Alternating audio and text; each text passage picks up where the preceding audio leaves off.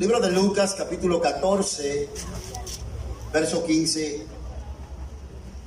Leemos la palabra en el nombre de Jesús. Dice, al oír esto, un hombre que estaba sentado a la mesa con Jesús exclamó, ¿qué bendición será participar de un banquete en el reino de Dios?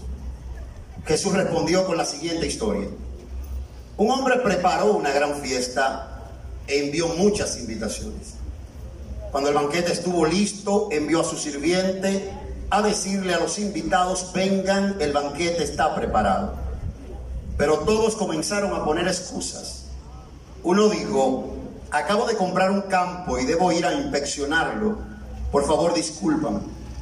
Otro dijo, acabo de comprar cinco yuntas de bueyes y quiero ir a probarlas. Por favor, discúlpame. Otro dijo, acabo de casarme, así que no puedo ir. Entonces el sirviente regresó y le informó a su amo lo que le había dicho. Su amo se puso furioso y le dijo, ve rápido a las calles, a los callejones de la ciudad, invita a los pobres, invita a los lisiados, invita a los pobres, a los ciegos y a los cojos. Después de hacerlo, el sirviente informó, todavía queda lugar para más personas. Entonces su amo dijo, ve por los senderos y detrás de los arbustos y a cualquiera que, y a cualquiera que veas, insístele que venga para que la casa se llene. Amén. Por favor. Gracias, para que esto no se me vuele. Padre, en el nombre de Jesús te damos gracias. Gracias, Alicia.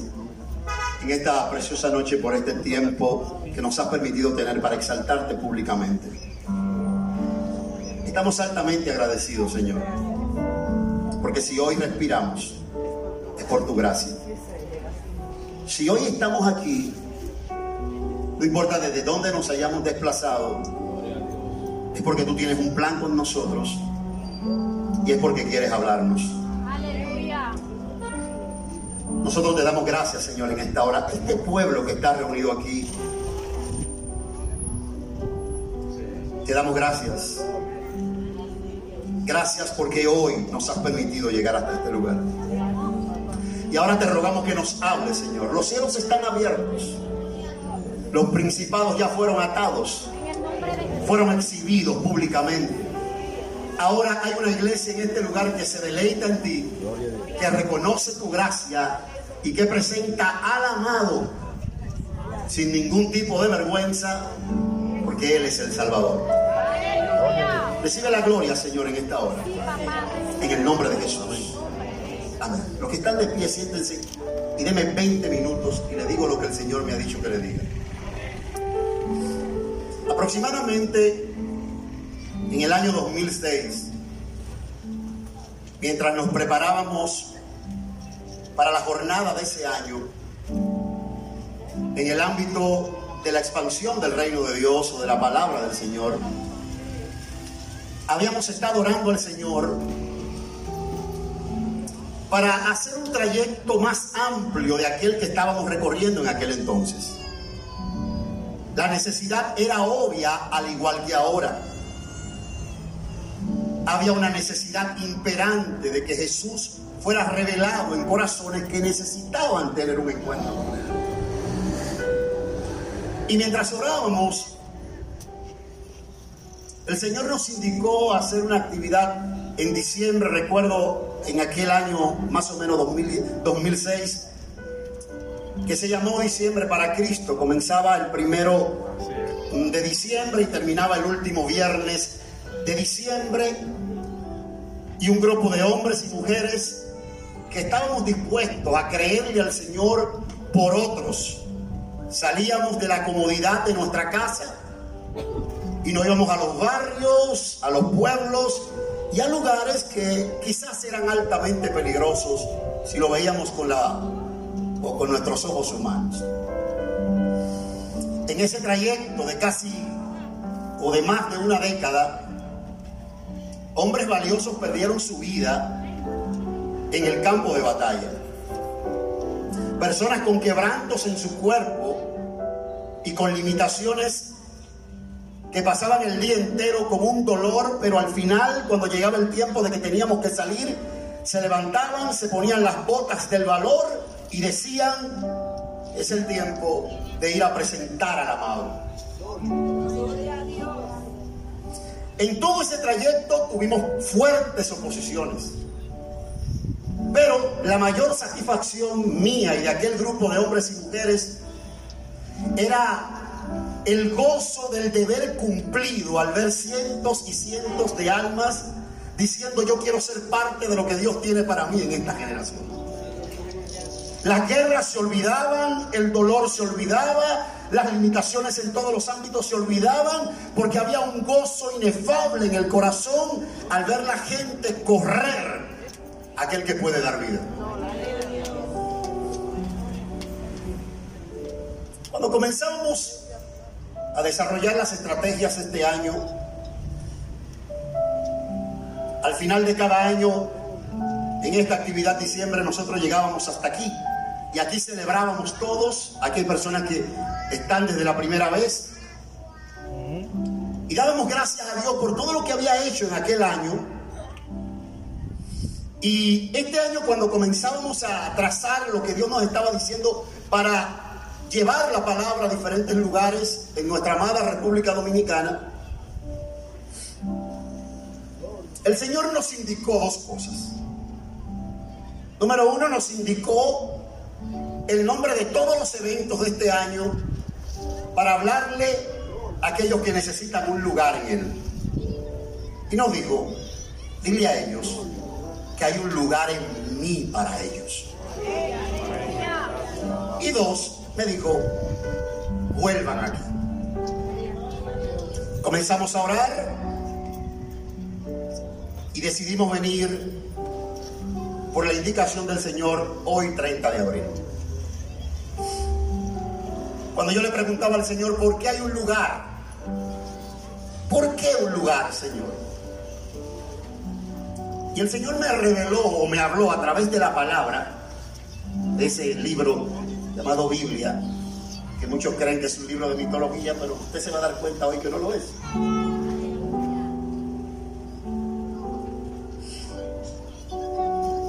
Me dijo, dile que hay un lugar para ellos porque este lugar no es seguro.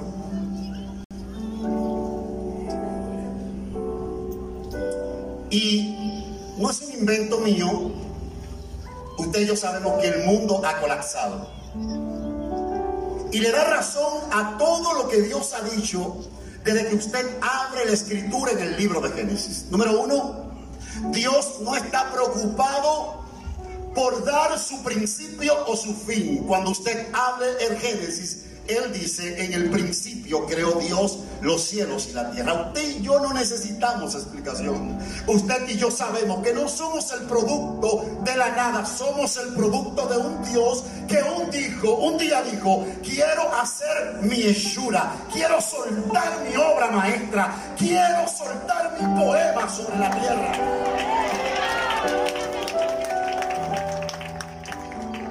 Y ese libro dice, que cuando nuestros primeros padres pecaron, la maldición y el colapso entró a las naciones. Ahora, eso no es un asunto de la historia. La locura que vive, que vive el mundo ahora está gritando a voces que necesitamos volvernos al Señor. Cuando usted va al panorama mundial se da cuenta que hay una situación grave. Las naciones han colapsado.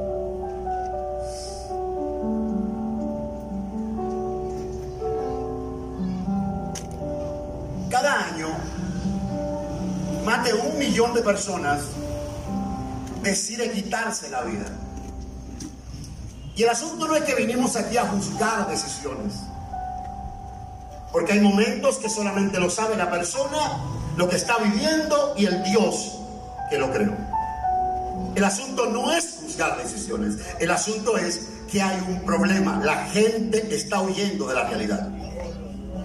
Escuche, por favor. La gente está huyendo de la realidad. Y me llama la atención porque los estamentos que están dedicados a investigar esto han dicho, las naciones donde más se están quitando la vida no son las naciones donde hay pobreza, guerra y violencia. No, las naciones donde están tentando con su vida son naciones que están entre la escala económica más alta. Unos minutos más, escuchen. Dicen ellos que Groenlandia es uno de los países que tiene más o una de las tasas más altas de suicidios. Eso quiere decir que esta nación, es un país escandinavo,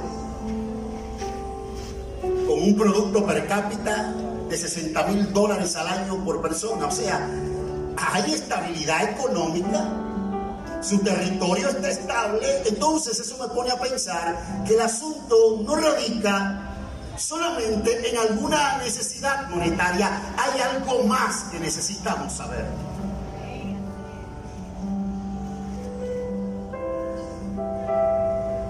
Los datos dicen que el 4.4% de la humanidad está deprimida. Y aquí reitero, no vuelvo, nadie te va a juzgar porque estés triste o deprimido. Yo pasé por ese proceso. Sin embargo, no podemos negar que estas tasas tan altas de gente triste está diciendo que se necesita algo más que lo que este mundo puede ofrecer. El periódico español Dijo en estos días que más de 200 o casi 300 millones de personas tienen ansiedad, tienen miedo, están temblando.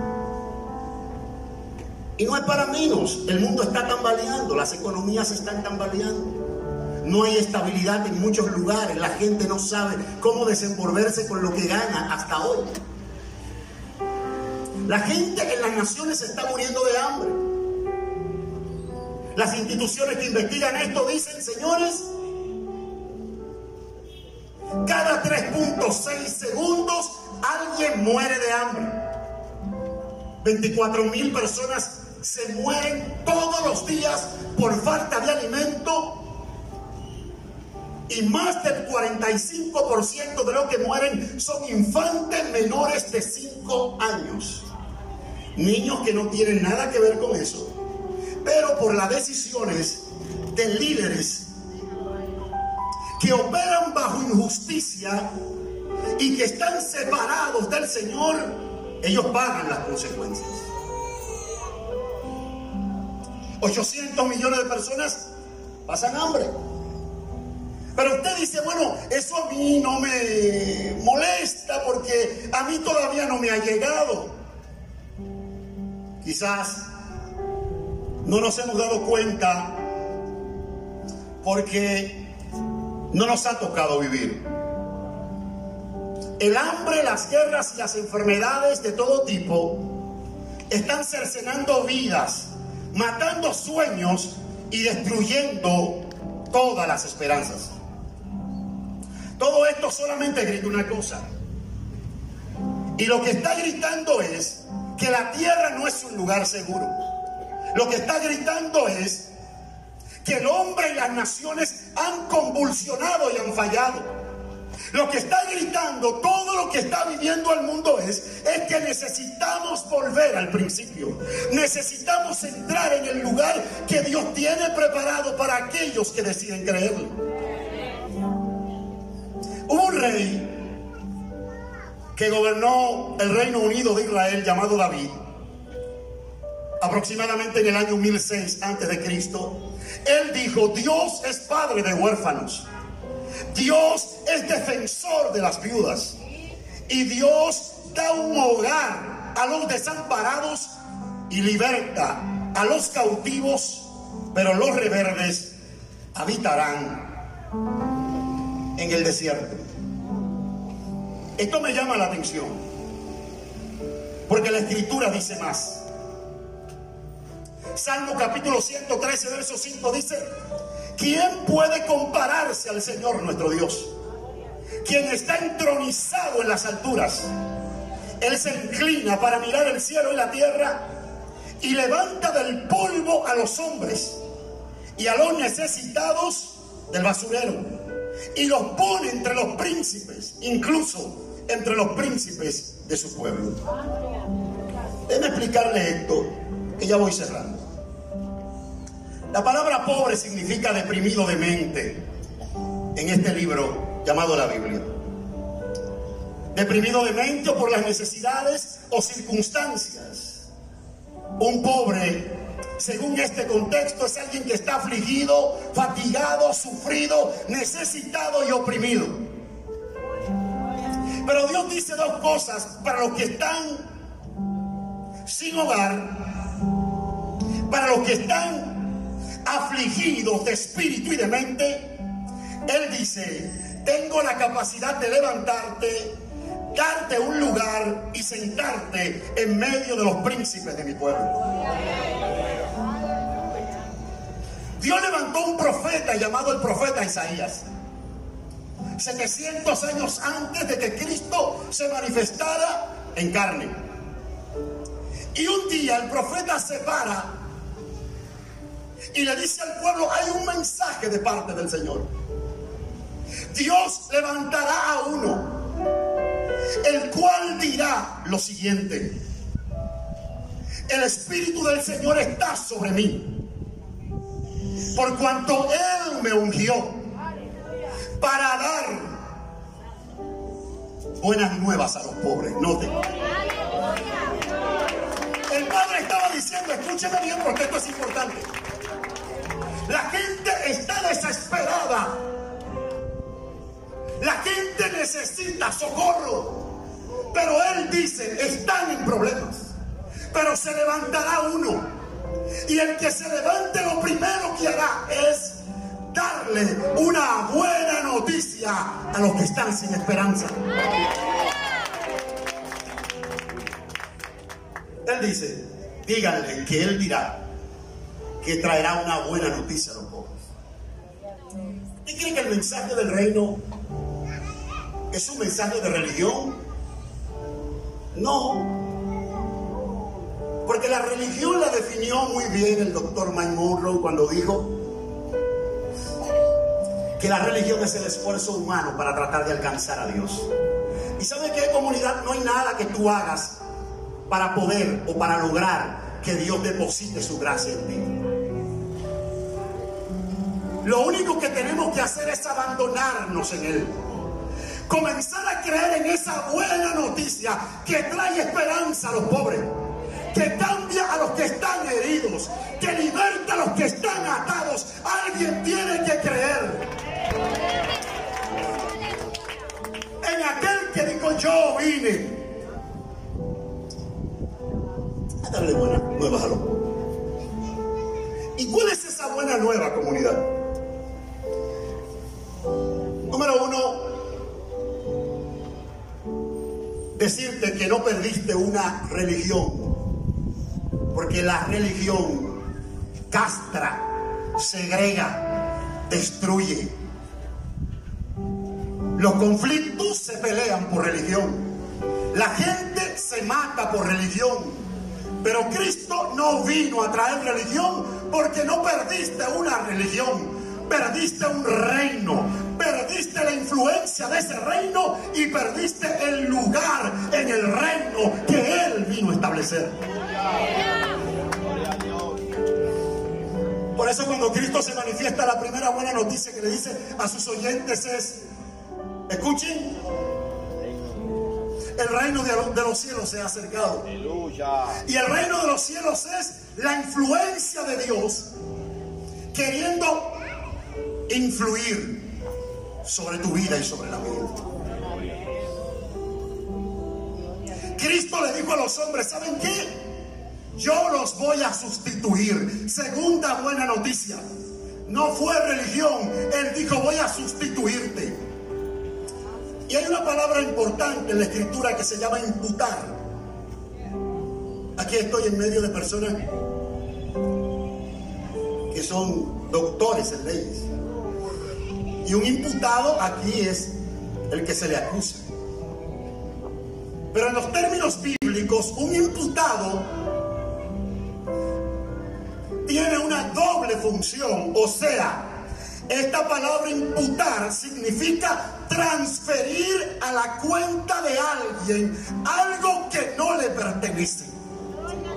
Y Cristo le está diciendo a sus oyentes que están turbados de espíritu, que están que tienen problemas, que lo necesitan a Él. Él le dice ahora, quiero transferir algo a tu cuenta.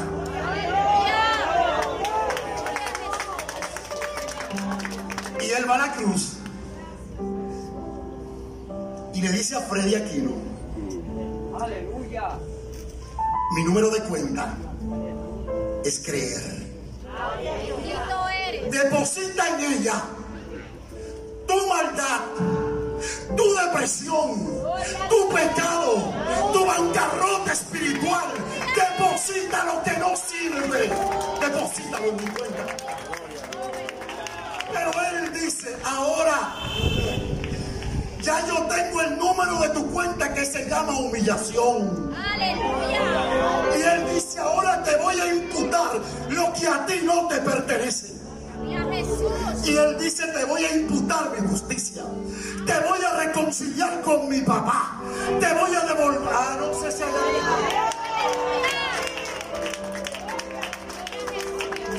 Cristo vino a traer una buena noticia. Y le dijo a la gente, yo moriré en propiciación por sus pecados. Y este es un término que se usa en el ámbito de los sacrificios religiosos. Y ellos lo sabían. Cristo le estaba diciendo a ellos, ¿saben qué? Yo voy a cargar con la ira del Padre. Porque morir en propiciación significaba dejar que toda la ira del Padre, producto de la alta cuota o de la alta deuda del pecado por el cual se contrajo, Cristo dice en la cruz, yo voy a pagar por ellos, yo cargaré con la ira del Padre para que hoy ellos puedan tener perdón.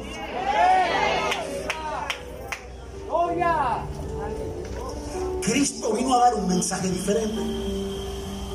La gente está temblando porque alimentó a su hombre interior del miedo. El profeta dice, Él viene a dar buenas nuevas a los pobres. Pero también dijo, y con esto oro por usted, vine a devolverle aquella relación que perdió con papá. Quiero darle un lugar en la mesa conmigo. Y un día, Cristo le está diciendo a una gente, miren, cuando ustedes los inviten a un sitio, no traten de ser como estos religiosos que quieren sentarse en el primer banco. No, aquí no, eso es la Biblia. ¿Qué pasó? Y, ellos estaban ahí, no lo hagan, ustedes siéntense atrás y cuando lo llamen, entonces ustedes van adelante. Y alguien al oír a Cristo enseñando estos principios tan puntuales, le dice, Señor, bienaventurado el que coma en el banquete del reino de Dios. Y Cristo le dice a ellos, miren, el reino de los cielos es como un hombre que hizo una gran fiesta, un gran banquete. Mandó una primera invitación que era parte de la cortesía de la época y todos aceptaron. Pero cuando el banquete estaba listo,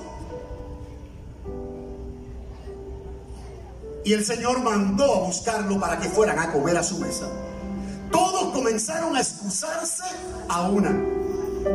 Uno dijo, yo he comprado cinco yuntas de bueyes, otro dijo, he comprado un terreno, y otro dijo, acabo de casarme. Ahora, vamos a obviar los principios teológicos de lo que pasó ahí. Y déjeme traerle a la realidad lo que eso quiere decir para nosotros en esta noche. Todos comenzaron a qué? Excusarse. La excusa es el, es el alma o la máscara de aquellos que cuando son invitados por Dios comienzan a poner obstáculos para no ocupar el lugar que Dios le está llamando a tomar. Y la primera excusa de la generación del siglo XXI que nace a partir del periodo de la ilustración es no hay Dios y Cristo no fue un personaje ni siquiera histórico.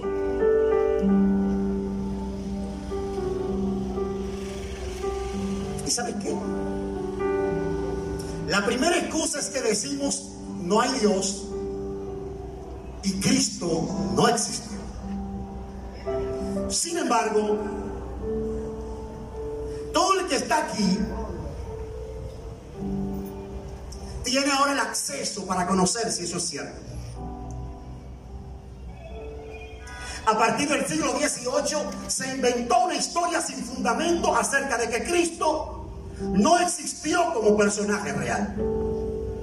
Pero los historiadores de los primeros 100 años después de la resurrección de Cristo, aún siendo anticristianos, no pudieron negar que un humilde carpintero criado en Nazaret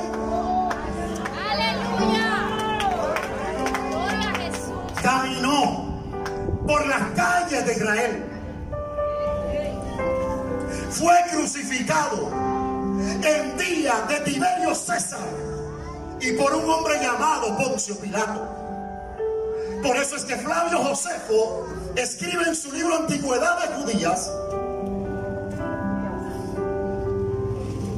un fragmento que se llama el testimonio flaviano y él dice, escúcheme bien, porque quiero poner un fundamento sobre las excusas que ponemos ahora. Él dice, un escritor que vivió y todas sus obras están ahí, léanlo. En antigüedad de judía nombra a Jesús, nombra a su hermano, nombra a, los, a las personas de la época y escuche bien esto. Él dice, hubo un hombre que no sé si llamarlo hombre o no, porque de él fluían los milagros. Este enseñó a judíos y a gentiles, o sea, no judíos. Y fue entregado por envidia en días de Poncio Pilato o en manos de Poncio Pilato. Y él dice, y este era el Mesías. Y sus discípulos no dejaron de amarle, porque se les apareció vivo al tercer día. De este hablaron mil cosas los profetas antiguos y hasta hoy la tribu de los cristianos permanece con nosotros. Este tipo no era cristiano, pero él sabía que había un grupo de hombres y mujeres que habían estado en la sombra del miedo, que habían estado escondidos por años. Pero un día se encontraron con Jesús. El resucitado se les metió adentro y ellos salieron de la sombra del miedo y pusieron de rodilla al imperio más poderoso de la historia, porque vencieron a Roma sin tirar un solo tiro, solamente basados en el amor. Ellos habían encontrado la verdad en Jesús. Las excusas de la gente en el siglo XXI es Dios no me ha tocado, no me ha llamado. ¿Sabe qué? Dios nos llama continuamente. Y todo esto que se ha armado hoy es porque Él te está llamando y me está llamando a mí.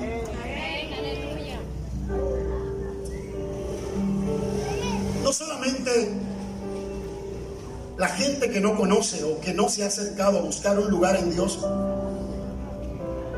ha puesto sus excusas. Gracias a mis amigos por haber venido, pero quiero decirle algo a la iglesia ahora. Quiero hablarle a aquellos que decimos que somos hijos de Dios.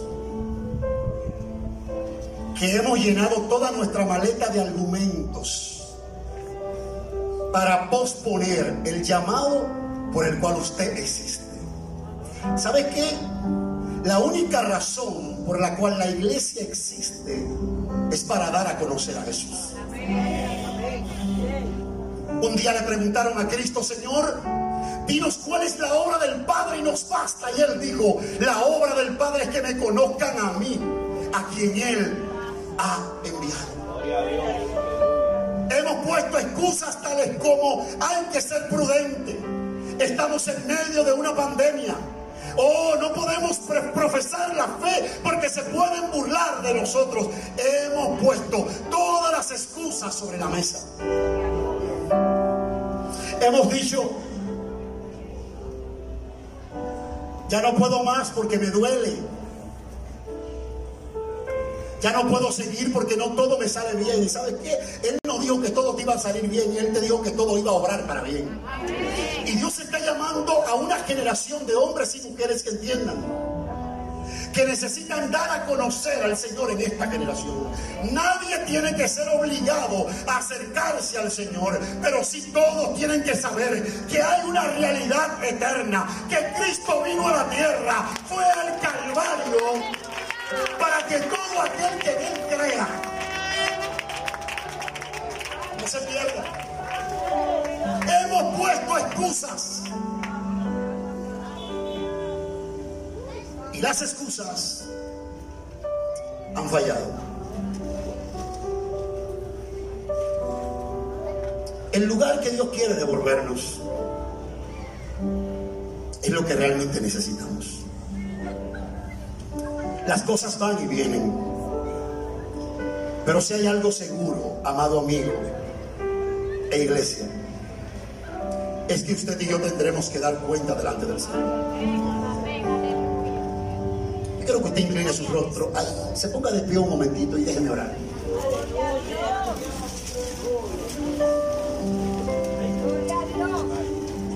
¿Cómo me restauro o cómo restauro mi relación con Dios?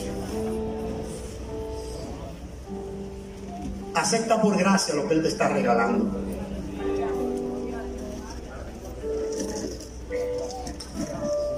¿Sabes lo único que tienes que hacer? Es creer.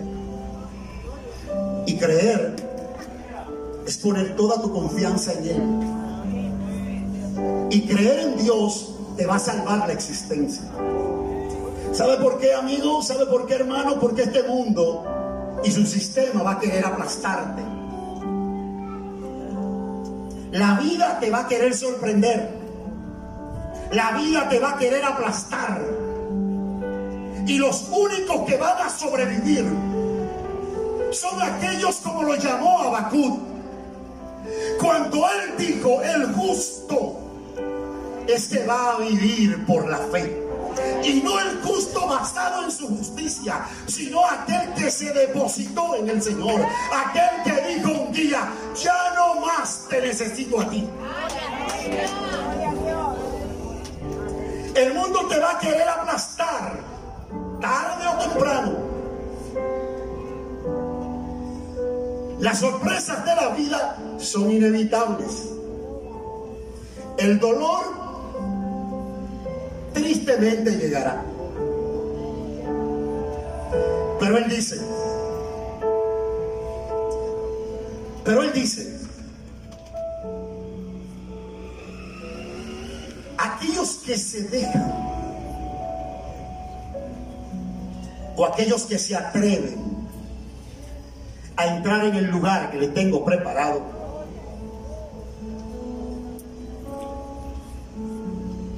forjaré mi carácter en ellos. Les daré fuerza para resistir. Les daré la esperanza de la vida eterna. Ya no tendrán por qué temer a la muerte porque Él la venció. Ya no hay por qué temer al dolor porque de todos modos probablemente llegue. Y si llega, hay uno que dice, yo estaré contigo hasta el fin. La vida querrá aplastarte, amigo, pero Él dice, yo tengo un lugar para ti. La vida querrá aplastarte. Pero el Señor ha provisto para ti en esta generación. El Señor dijo, no solamente crean, Él dice arrepiéntanse, cambien de pensamiento. No es una ofensa, es un reto que Dios nos está haciendo. Hay que cambiar de mentalidad y dejar que la mentalidad de Dios comience a operar en nuestra vida. Como si iglesia levanta tus manos.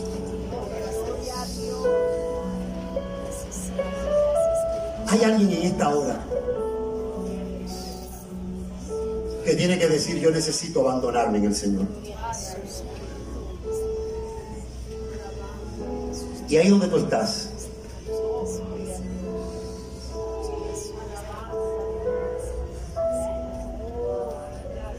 Levanta tu voz al cielo. Y dile al Señor, Padre, en el nombre de Jesús,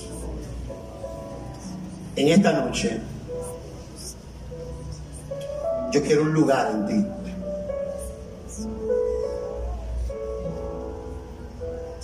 Esta noche,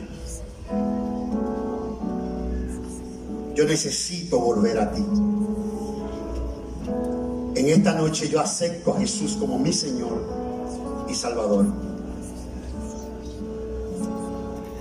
Dile al Señor en esta hora, entra a mi vida, transfórmala, cámbiala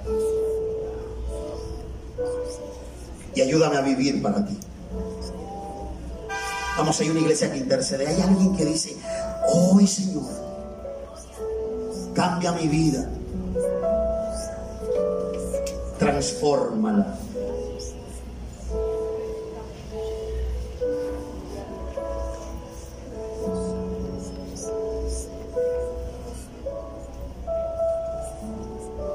Hay vidas que el Señor les ha hablado en esta noche.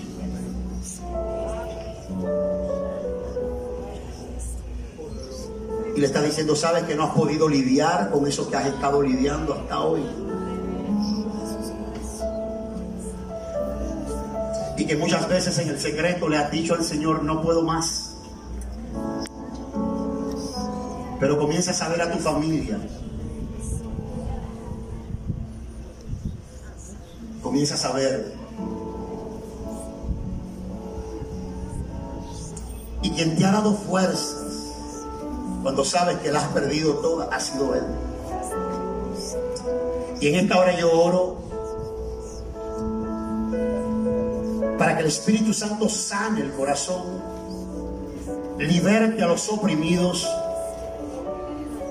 y que todo plan del diablo y de las tinieblas en contra de tu vida sea cancelado. Hoy hay una esperanza en el Iglesia, levanta tus manos, vamos a orar para despedirnos ya. Pero oye, hay un reto que Dios nos hace en esta noche. Es el tiempo de dejar las excusas. Aquel señor le dijo, ellos no quisieron recibir la invitación. Pues vayan a los campos, a los callejones, vayan a los senderos y entren y tráiganme a los pobres, a los paralíticos, tráiganme a los cojos, tráiganme a los que tienen necesidad. Y hay un llamado de la iglesia o hay un llamado para que la iglesia le coloque un lugar a aquellos que necesitan del Padre. Señor, como iglesia estamos aquí en esta noche. Oramos y nos ponemos de acuerdo, Dios. Despiértanos. Despiértanos en esta generación. Queremos conocerte. Queremos buscarte y queremos dar a conocer a Jesús. Estamos reunidos aquí, Señor. Haz con nosotros lo que quieras. Te bendecimos, Dios. Te damos gracias y te reconocemos públicamente. Recibe la alabanza. Amén. Vamos a adorar.